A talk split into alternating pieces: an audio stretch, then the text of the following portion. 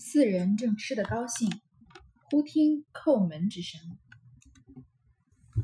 鲍二家的忙出来开门，看见是贾琏下马，问有事无事。鲍二女人便悄悄告他说：“大爷在这西院里呢。”贾琏听了，便回至卧房，只见尤二姐和她母亲都在房中，见他来了。二人面上便有些讪讪的，贾琏反推不知，只命快拿酒来，咱们吃两杯好睡觉。我今日很乏了。尤二姐忙上来陪笑接衣奉茶，问长问短，贾琏喜得心痒难受。一时鲍二家的端上酒来，二人对饮，他丈母娘不吃，自回房中睡去了。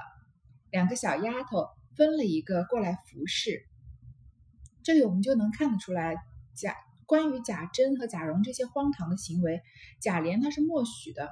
为什么贾琏会呃默许这件事情？他可能本来就是本来我们以为是不是完全贾蓉给这个贾琏介绍尤二姐当这个二房，贾琏是不是完完全全不知情？就是觉得呃真心的喜欢尤二姐，真的想拿她当二房。结果现这里看得出来。其实贾蓉和贾珍什么心思，贾琏心里也知道，但是呢，他就呃假装不知道，就是充耳不闻的这意思。那可以从这里也看得出来，贾琏不是一个可以保护尤二姐的人，而且他也是不是一个很尊重女性的人。所以这时候啊，四个人之前上一章上一回不是讲到鲍二他和他这个呃贾珍伺候的这些呃在伺候尤二姐、尤三姐这小丫鬟在吃酒吗？还有这个小厮，然后突然听到叩门的声音。出来开门啊！原来是贾琏回来了。贾琏不是每天都回来的，结果今天正好贾珍在，贾珍在的时候他回来。那鲍二的女人呢？之前我们说过了，她已经很知道这些大户人家肮脏的事情，所以她就悄悄地告诉贾琏说：“大爷在西院里面。”那贾琏听了呢，就回至卧房。你看贾琏没有什么特别的反应。你看，如果一般的人，一般的男人把他自己的家事，不管是妻室还是妾室，有别的男人趁你不在的时候到自己家里了，你会怎么样？赶快冲过去跟他对峙，对吗？但贾琏不是，他直接就回到卧房了。他看到尤二姐和尤老娘在，这两个人脸上都有一些讪讪的，讪讪就是有一些尴尬的意思。那他也没有想着说，其实尤二姐也并不想要跟贾珍面对面，所以他才会跟尤老娘说：“我怪害怕的。”然后母亲妈妈陪我去走一走，把尤三姐一个人留在那里。在这里也并没有说想要为尤二姐出头。贾琏反推不知，你看贾琏就是一个很没有骨气，就是可以说是没什么出息的一个男人。就只说啊，只叫下人拿酒来吃酒睡觉。尤二姐呢，就忙上来陪笑接衣奉茶。你看尤二姐在贾琏面前，她的地位是有多低？她的男人不能这个帮她出头，不能保护她。她既然贾琏装作不知道呢，她就只能上来陪笑接衣奉茶，只能伺候她，问长问短。然后酒拿上来呢，两个人就对饮。尤老娘回去了，两个小丫头就有一个过来，呃，服侍贾琏。贾琏的心腹小童龙儿拴马去，见一有了一匹马，细瞧一瞧，知是贾珍的，心下会意，也来厨下。只见喜儿、寿儿两个正在那里坐着吃酒，见他来了，也都会意，故笑道：“你这会子来的巧，我们因赶不上爷的马，恐怕半夜，往这里来借宿一宿的。”龙儿便笑道。有的是炕，只管睡。我是二爷使我送月银的，交给了奶奶，我也不回去了。喜儿便说：“我们吃多了，你来吃一盅。”龙儿才坐下，端起杯来，忽听马棚内闹将起来。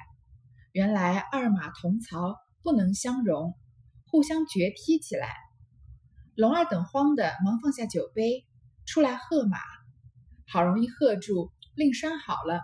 方进来，鲍二家的笑说：“你三人就在这里吧，茶也现成了，我可去了。”说着带门出去。这里喜儿喝了几杯，已是愣子眼了。龙儿、寿儿关了门，回头见喜儿直挺挺的仰卧炕上，二人便推他说：“好兄弟，起来好生睡，只顾你一个人，我们就苦了。”那喜儿便说道：“咱们今儿可要公公道道的贴一炉子烧饼，要有一个冲正经的人，我痛把你妈一操。龙儿寿儿见他醉了，也不必多说，只得吹了灯，将就睡下。贾琏回来了吗？自然他带在身边的这个心腹小厮也是回到尤二姐这个别院来。这个小厮呢叫做龙儿，他去拴马，但是马棚里面已经有了一匹马。仔细一看呢，知道是贾珍的，他就知道贾珍也在尤二姐这个院子里面了。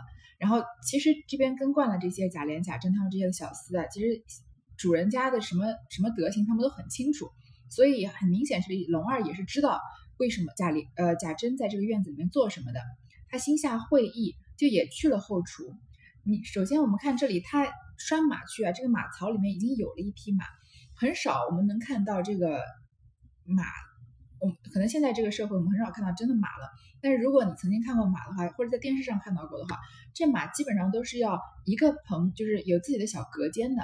然后把在隔间的这个门的方向呢，然后有一个破口，然后这个马可以伸头出来，可以吃东西，可以喝水。我们看到马这个东西，它是不能，呃，像像鸡这样子放在一个一个窝里面一起养的。就所以这就是所谓的二马同槽，在这个在这里的这个隐喻。这里这个龙二把这匹马也拴到这个马圈去马厩去了，所以就两只马在一个马厩里面。他这里还没有说到，他只是拴过去以后呢，他就来到厨下，看到喜儿、寿儿正在吃酒，大家一看呢，互相就心照不宣，就会意。然后呢，喜儿、寿儿就撒了一个很拙劣的谎，因为并不是想要瞒混过去，他们也知道这龙二知道是他们在做什么，或者是贾珍在这里做什么，所以就是互相表面上糊弄糊弄就得了。他就说啊，你来的真巧，为什么我们在这儿呢？因为我们赶不上爷的马，我们没追上贾珍的马，害怕这个连夜赶路不好。所以就在我们来这里借宿一宿的，就是没有说是贾珍也在这儿。那龙二呢，就顺着他们的这话往下接，说没关系啊，这里有的是炕，有的是床，你们就睡吧。那我为什么来呢？我是二爷来让我送月银的，我交给奶奶，我也不回去了。他这里奶奶是称呼尤二姐，前面不是说了吗？贾琏命令大家一定要只称呼尤二姐奶奶，不能说二这个二奶奶这个字。那喜儿就说呢，让他来吃杯酒。然后刚端起杯子来啊，听到马棚内闹将起来。我们前面刚说这个二马同槽不能相容，马是不能两匹关在一个槽里面的，因为这个马还算是一个比较好斗的这样的动物，而且是一个很需要私人空间的动物，所以两匹马拴在一个槽一个马厩里面呢，它们互相容不下对方，就互相决踢起来，就是后腿啊，就你踢我，我踢你。这里也是一个隐喻，对吧？这个二马同槽很明显的是很容易想的一个隐喻，就是暗示这个贾琏和贾珍两个人都在尤氏的别院，在玩弄女人。那龙二他们就赶快放下酒杯啊，出来喝马，把马喝止住，再拴好再进来。那鲍二家的就是说：“你们就在这里喝吧，我先走了。”然后这里呢，喜儿喝了几杯，已是愣子眼了。其中贾珍的这两个小童呢，其中一个已经喝的眼睛都发直了，就是很醉了。那龙儿、寿儿把门就关上，因为只有一个炕嘛，他们三个人要睡在一个炕上。他看到喜儿已经直挺挺的仰卧在炕上了，已经就是像棍子一样。那两个人就推他，就说：“你起来好生睡，你不能这个四仰八叉的睡在炕上，因为我们今天我们三个人要睡在一个炕，如果只顾你一个啊，我们就苦了。”那喜儿已经喝醉了嘛，他就说：“我们今天要公公道道的贴一炉子烧饼。什么叫贴烧饼呢？也许我们还不清楚，但是你再看他后面一句话。”他说要有一个冲正经的人，我痛把你妈一操，可见这个贴烧饼就不是什么正经的事。那是什么事呢？大家心里也差不多能想得到，就是三个男人在这个炕上面贴，我们贴烧饼是要把这个，我不知道现在这个年代还有没有人去买烧饼的时候还有没有人用炉子来贴，还呃做烧饼，还是都是用烤箱了？就我我小时候还是能看到贴烧饼的，就是这个老板他会把这个。烧饼的这个面团啊，不是擀平了嘛？然后里面是一个这个像汽油桶一样的这样的一个桶状的。然后他把这个烧饼，因为是面，所以它有粘性，就直接贴在这个炉的内侧的这个壁沿上面，然后就贴得紧紧的。然后等到烧饼做这个烤好之后，再把它那样拿出来。所以这里喜儿说他们三个人要贴烧饼，就是他们三个人身子要贴着身子，就是要挨得很很近。那要做在炕上做什么呢？估计也做不了什么其他的事情。所以他这里说是冲正经的人啊，我就痛把你妈一操，就是这三个人要有一些这个上面贾珍和贾琏在鬼混，这些小厮啊也要在这个炕上自己就互相鬼混。但他们到底有没有做呢？我们不得而知。因为龙二寿儿见他醉了，也不必多说，就吹着灯睡下。所以他们三个人是睡在一个炕上的。但是至今至呃有没有像喜儿说的那样三个人贴烧饼呢？我们就不太清楚了。但是我们这里可以看得出来什么呢？上梁不正下梁歪，所以贾珍有贾珍和贾琏这样的主人啊，也就有着喜儿、龙儿、寿儿他们这样的下人，所以这下人不可能是有多么正经的。尤二姐听见马闹，心下便不自安，只管用言语混贾琏。那贾琏吃了几杯，春性发作，便命收了酒果，掩门宽衣。尤二姐只穿着大红小袄，伞挽乌云，满脸春色，比白日更增了颜色。贾琏搂她笑道：“人人都说我们那夜叉婆齐整，如今我看来。”给你十鞋也不要。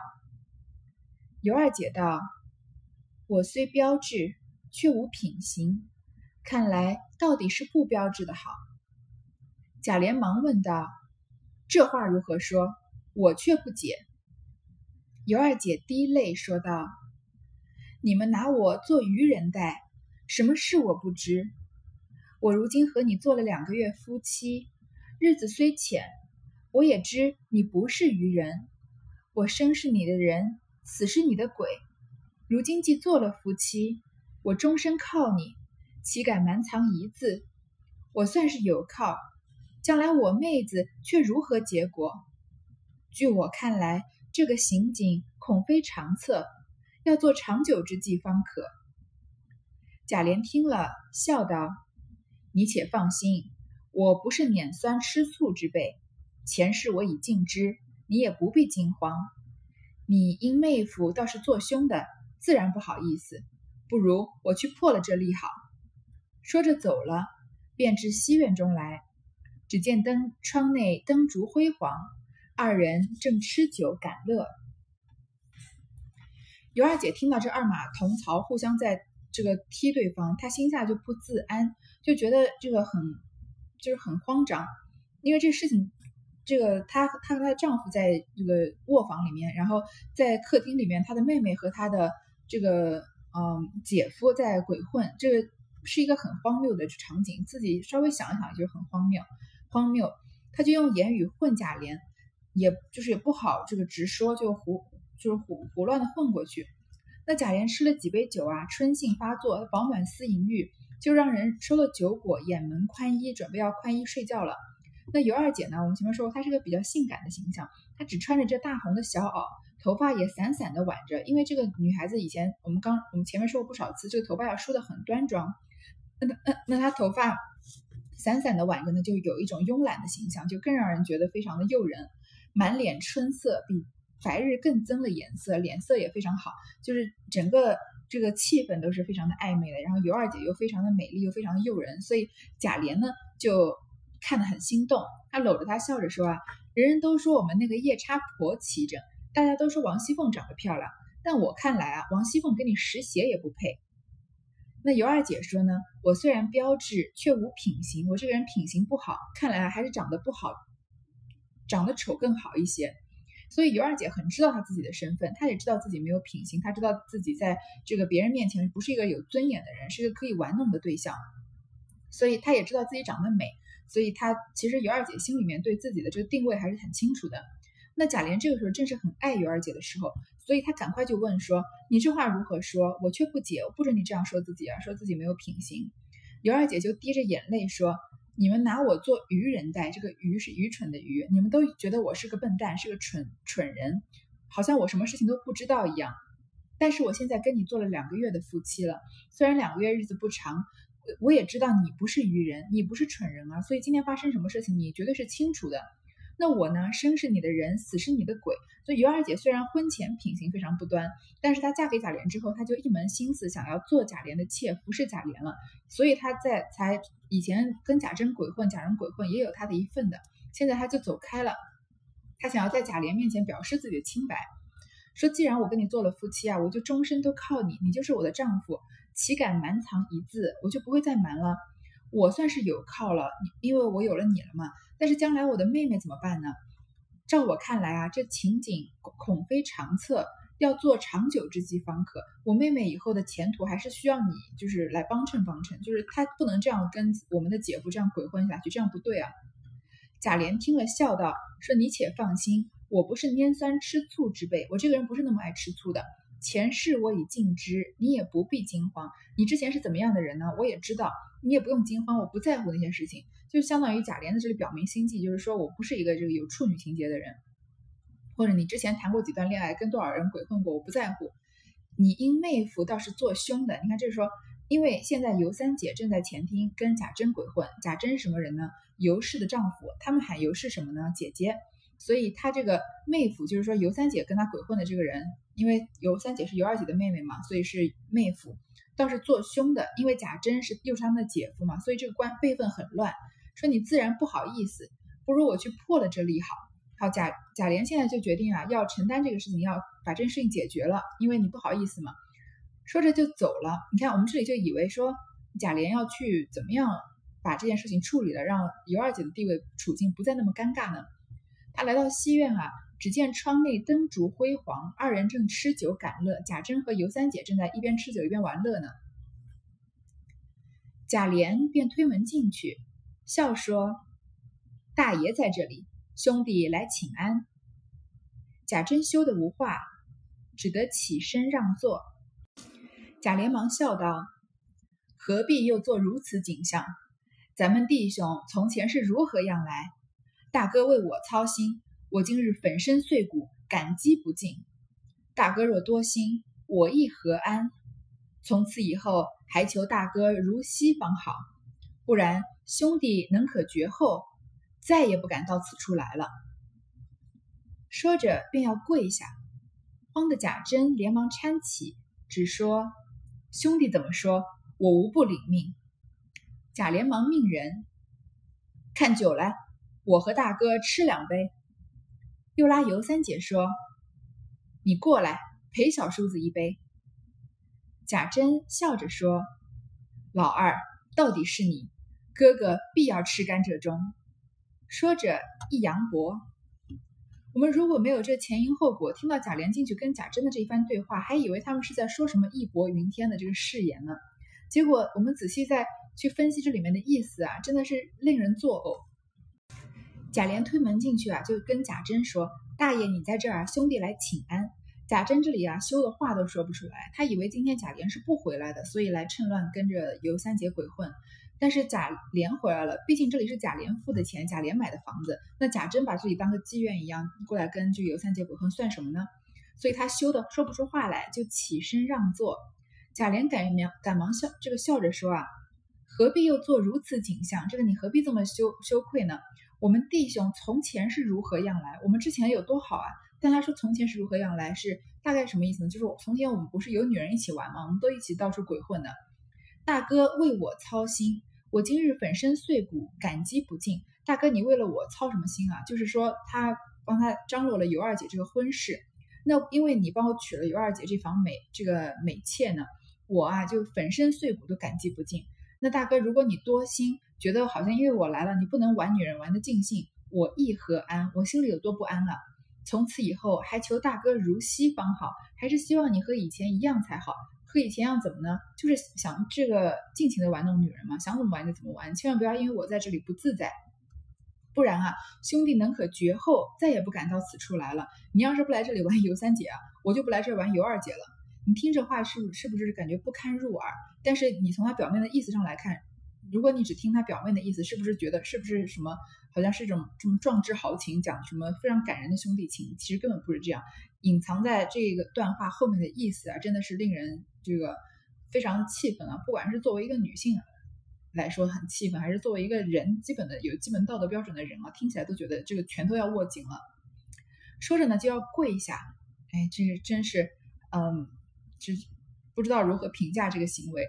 慌的贾珍啊，连忙搀起他，然后说啊：“兄弟怎么说，我无不领命。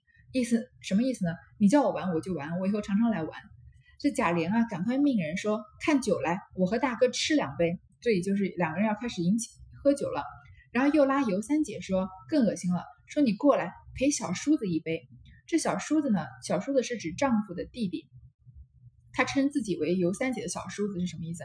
你在这里陪贾珍嘛？那我就是你小叔子，贾珍就是你你老公，你过来陪我喝一杯，陪我陪你小叔子喝一杯。这个辈分是有多乱？你看，尤二姐是贾琏的妻子，尤三姐是贾琏的妹妹，所以这个尤三姐是尤二呃尤三姐是贾琏的小姨子。那同时呢，贾琏又是尤三姐的小叔子，他其实这个话来说起来是对尤三姐一个非常莫大的侮辱。贾珍笑着说啊，说老二到底是你。哥哥一定要吃甘蔗种，就把这个酒喝完，说好，从此以后我们这个玩弄尤家两二姐妹的事情，我们就拉上台面来玩来了，大家就尽情的玩嘛，反正你看我在家也没关系，你要来玩就来玩，呃，我也不顾及你是不是在这个跟他的姐姐是不是夫妻，反正我就是把这里当成一个饮酒作乐的场所，所以你想想看，站在尤三姐的立场，她是目睹这一切的，她把被两个男人完全是当做物品一样在这里讨论，是不是觉得？把自己的这个自尊贬到这个地上地底下去了，就是非常非常的不尊重自己，也同时也不尊重尤二姐和尤老娘。这个就是贾珍和贾琏在彻彻底底的物化女性。你看前面贾琏跟尤二姐信誓旦旦的说：“我知道你为什么不安，这样吧，我去把这件事情解决了。”好像说的他要承担起怎么样作作为丈夫的责任一样。但是他来到了这个别西院啊。确实跟这个贾珍说，从此以后你玩他就摆在台面上玩嘛，你不要有有我在的时候，你不要有顾忌。所以他其实能解决什么呢？所以我们说贾琏确实是一个没有骨气、没有出息的人。尤三姐站在炕上，指贾琏笑道：“你不用和我花马吊嘴的，清水下杂面，你吃我看见。见提着影戏人子上场，好歹别戳破这层纸儿，你别油蒙了心。”打量我们不知道你府上的事，这会子花了几个臭钱，你们哥俩拿着我们姐儿姐儿两个全当粉头来取乐，你们就打错了算盘了。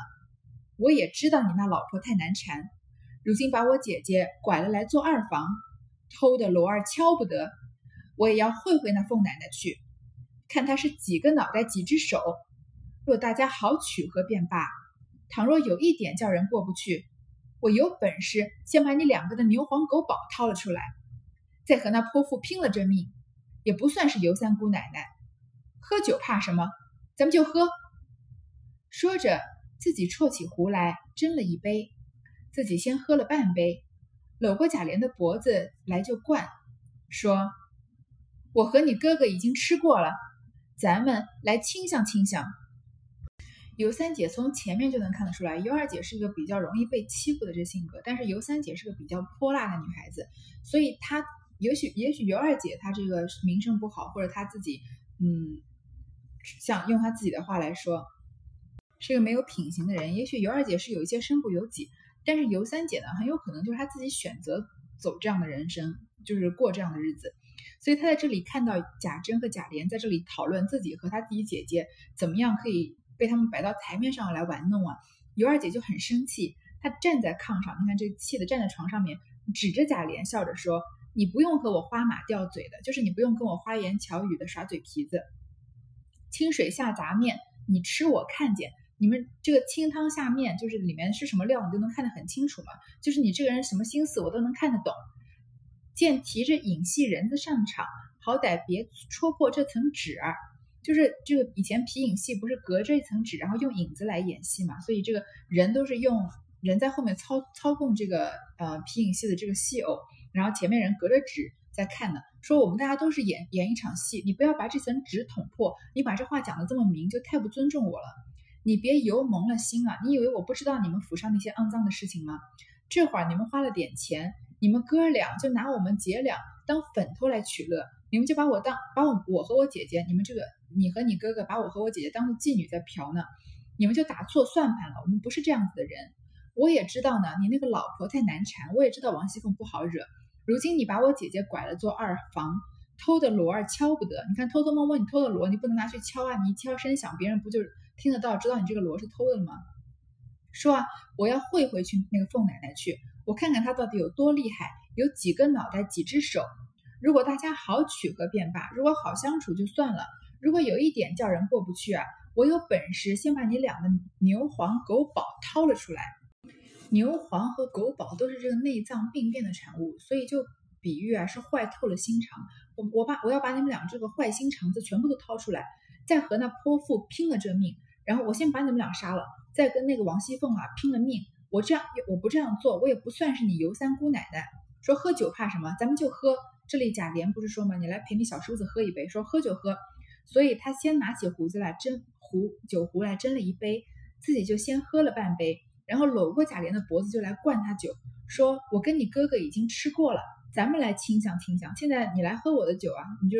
然后但他是搂着贾琏的脖子来灌贾琏的酒的，这样子的行为。”在那个年代算是非常出格的，因为一般都是男人搂着女人在灌女人酒，那就像这个在青楼嫖妓一样。这里好像呃尤二姐把说你不是不尊你们不是不尊重我吗？我更不尊重你们，我就把你们也当这个嗯就是用身体给人取乐的人来对待，我就灌你们酒。唬得贾琏酒都醒了，贾珍也不承望尤三姐这等无耻老辣。弟兄两个本是风月场中耍惯的，不想今日反被这个闺门之女一席话说住了。尤三姐一叠声又叫：“将姐姐请来，要乐，咱们四个一一处同乐。”俗话说：“便宜不过当家。”他们是弟兄，咱们是姐妹，又不是外人，只管上来。尤二姐反不好意思起来，贾珍得便就要一溜，尤三姐哪里肯放？贾珍此时后悔，不承望他是这种为人，与贾琏反不好轻薄起来。尤三姐这么一通出格的话，吓得贾琏酒都给吓醒了。贾珍也没想到尤三姐可以这么无耻，因为贾珍和贾琏的无耻是放在台面下的，表面上话说的这个群情激昂的，但是尤三姐直接就把这么丑的话给说出来了。既然你们要把纸捅破，那我也说出来就是了，有什么了不起的？这弟兄两个啊，本来是风月场中耍惯的。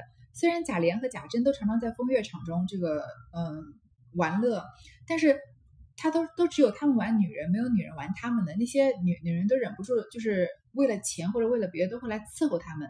结果想不到今天啊，被这闺门之女被尤三姐这一席话说住了，不知道怎么回回嘴。尤三姐就一叠声又叫说：“把姐姐请过来，要乐，咱们四个人一处同乐，我们四个人一起玩，不是你你们要玩我们吗？”然后俗话说啊，便宜不过当家，或者便宜不过当家。但是总的意思就是说，肥水不流外人田，有好处不能不给自己人。那他们是弟兄，我们是姐妹，又不是外人，随便来玩嘛，大家玩在一起去。你看这把这话就讲的很难听了。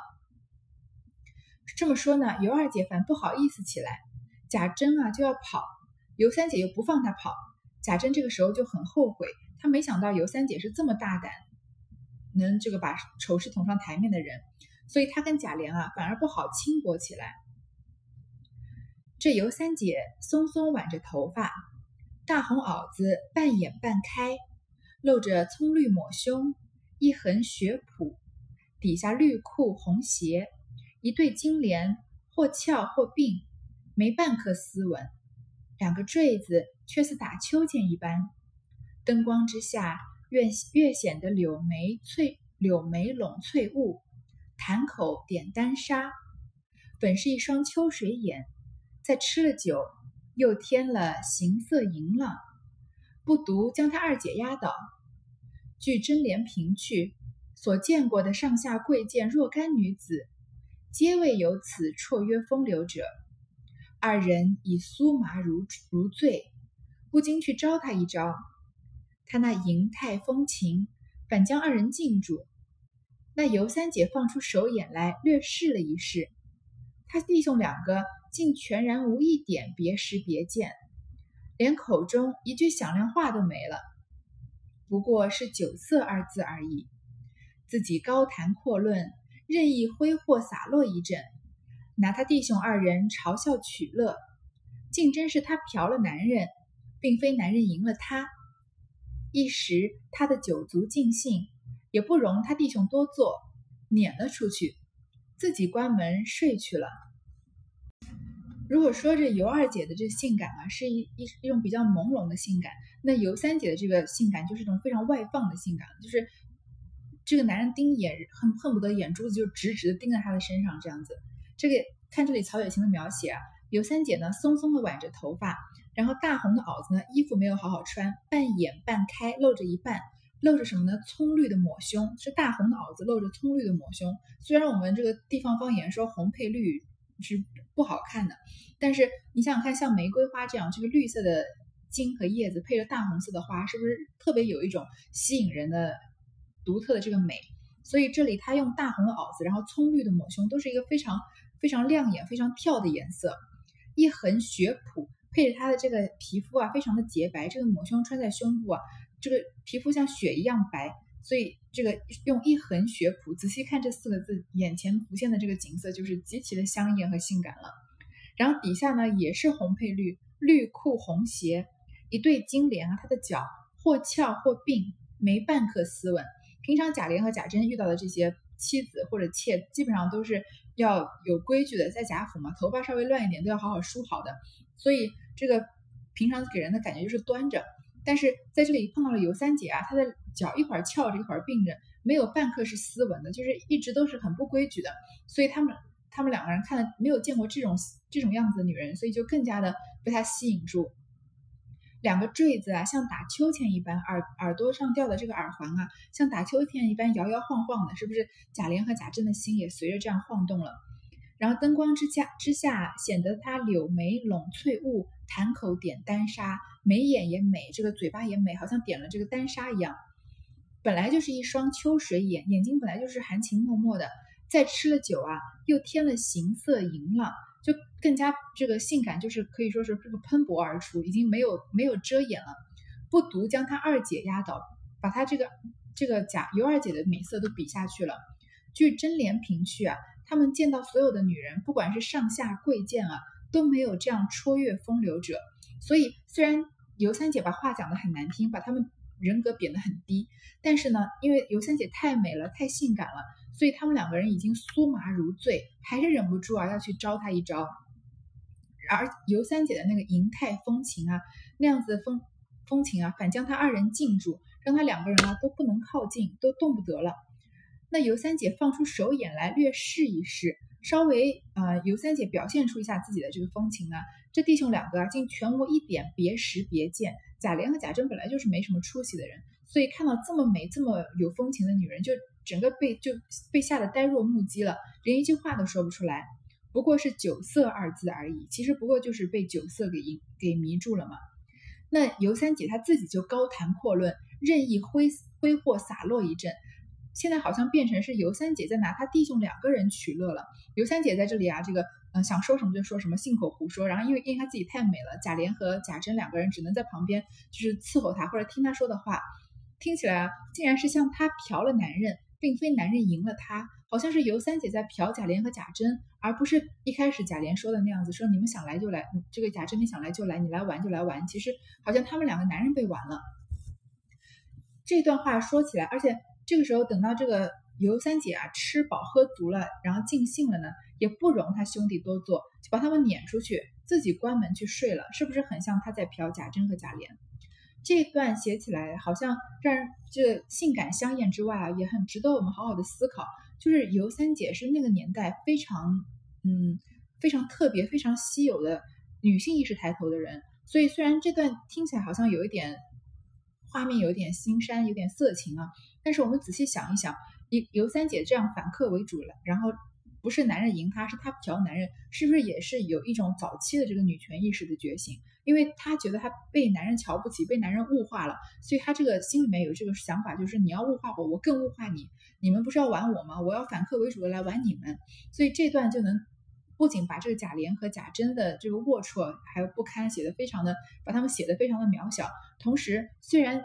尤三姐这种行为是比较放浪、比较不守规矩，或者在那个年代的这个价值观下看起来是不对的。但是以我们这个年代的价值观来看，尤三姐确实是比较，呃，在比较早期的，就是不满自己作为女性的命运，要以她自己的方式在反抗的这样的一个人，也是很值得人去敬佩的。当然不是说我们都要去做尤三姐做的那些事情，而是说我们的想法。能不能我们作为一个普通的这个女人，能不能在那个年代，在女性崇尚三从四德这个女尊女德的，像呃李纨读的这些书的这些普世价值观的情况下，能有没有可能像尤三姐这样有这样女性意识的觉醒？我觉得是很难的。自此后，或略有丫鬟婆娘不到之处，便将贾琏、贾珍、贾蓉三个颇深厉言痛骂。说他爷儿三个诓骗了他们寡妇孤女，贾珍回去之后，以后亦不敢轻易再来。有时尤三姐自己高兴，悄命小厮来请，方敢去一会。到了这里，也只好随他的便。谁知是尤三姐天生脾气不堪，仗着自己风流标致，偏要打扮的出色，令是做出许多万人不及的淫情浪态来，哄得男人们垂涎落魄，欲进不能，欲远不舍，迷离颠倒，他以为乐。从此以后啊，尤三姐就发扬了她玩男人的这个传统。只要没有人看着，没有丫鬟婆娘看着的时候啊，她就对贾琏、贾珍、贾蓉这三个人啊，颇生厉言痛骂，就骂他们，说他们是是他们三个啊，诓骗了她寡妇孤女。其实确实是有这个成分，因为贾蓉和贾珍串通起来，让贾琏娶了尤二姐当二房，为了他们能更加好的玩弄尤二姐、尤三姐嘛，所以确实是诓骗了他们。贾珍回去之后啊，以后也不敢轻易再来了。他这一开始的这个如意算盘，就觉得贾琏不在的时候自己可以去玩。那贾琏现在把话说到说上台面，说你想来就来。他本来想说，那这不是更好了吗？结果尤三姐这一番的作为以后啊，他也不敢去了。有时候尤三姐自己高兴，让小厮来请，他才敢去一回。为什么他还要去呢？因为尤三姐太美太性感了，他忍不住啊。然后到了这里呢，也只好随他的便。结果这个尤三姐啊，天生脾气不甘不堪。她仗着自己美，风流又标致，偏要打扮的出色。她既她既美，她又知道自己美，所以她知道怎么样打扮，把自己的美推到一个极致。然后呢，再做出许多万人不及的淫情浪态来。这个动作啊，都非常的大胆，或者她的穿着什么的都都非常的大胆开放，哄得男子们垂涎落魄。前面说过了嘛，酒色而已，不过就是一些酒色财气的事情。所以看到了尤三姐啊，就垂涎，口水都要滴下来了，失魂落魄了。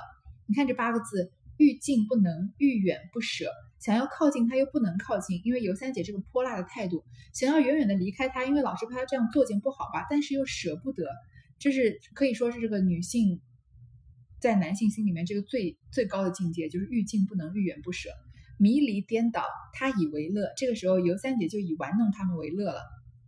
啊，这一段就先读到这儿。